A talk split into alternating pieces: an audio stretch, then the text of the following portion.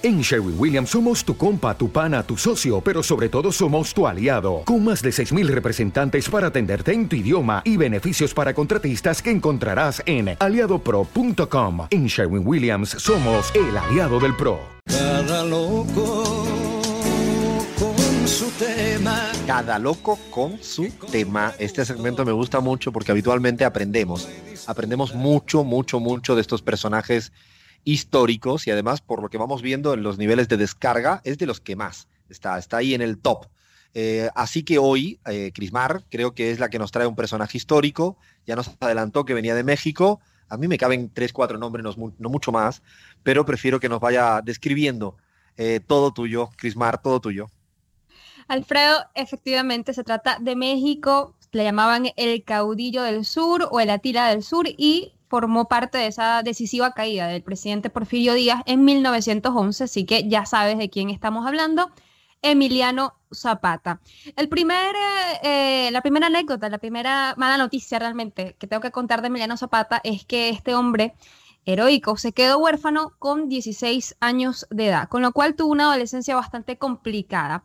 Aún así, Emiliano era un romántico, a que no adivinan, a su novia Josefa la enamoró nada más y nada menos que dejándole cartas de amor cuando ella iba a lavar ropa al río. ¿Tú lo harías, Alfredo?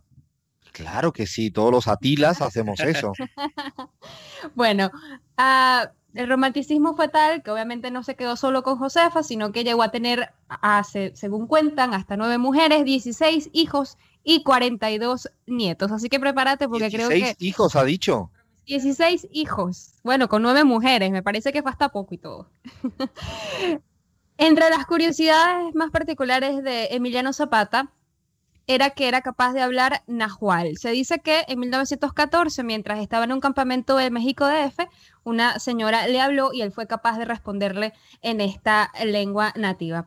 El general Suriano también acostumbraba a fumar puro, que lo acompañaba además con un buen coñac. Le gustaba la cocina francesa y también, aunque no lo crean, se permitía ciertos lujos como los caballos, que además de lujos realmente eran su pasión, al punto de que se dedicaba al comercio de estos animales en las épocas en las que el trabajo en el campo disminuía. A los 30 años ya era el mejor domador de caballos de la comarca y además muchas haciendas se lo disputaban porque también era un gran jinete, excelente en esas artes de la charrería. En una ocasión, cuando obtuvo una nueva ganancia por una cosecha de lo que, dice, lo que se llama en Venezuela patilla, en otros países sandías, el dinero ganado lo empleó en un botón de plata para su traje de charro, porque si, hemos visto fotos de Emiliano Zapata, sabemos que siempre estaba vestido de charro.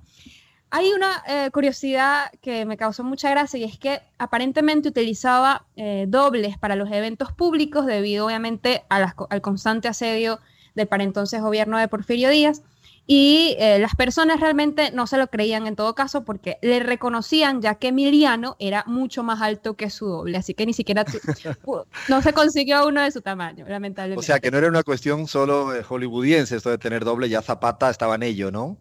Yo también quiero un doble, che. bueno, ¿quién no quiere un doble? ¿Cómo? ¿Quién no quiere un doble, digo? Sí, yo quisiera tener un doble para que hiciera varias cosas por mí. Bueno, eh, hay una anécdota también que es cuando eh, Emiliano Zapata fue retratado em, en la silla presidencial, bueno, digamos con, con Francisco, Francisco Villa, eh, luego de, la caída del régimen dictatorial de México, el caudillo suriano se rehusó a sentarse en esta silla presidencial diciendo que la silla presidencial estaba embrujada y que cualquier persona buena que se sentara allí se convertía en una persona mala. Así que el rebelde no se quiso sentar, no se tomó la foto allí.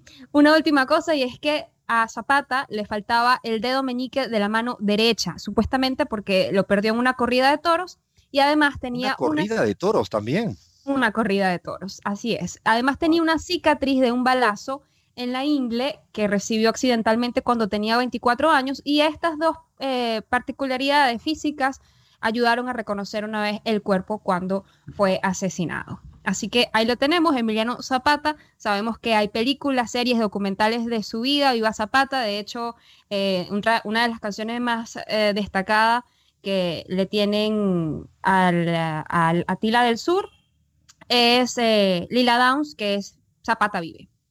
Bueno, buenísimo, Crismar, porque la verdad que, al menos por las caras de la gente que tengo a mi alrededor, era como no sabíamos casi nada del personaje histórico, más allá de su historia política revolucionaria. Gracias, Crismar, porque un capítulo más de nuestro Cada Loco con su tema. Seguimos en la pizarra.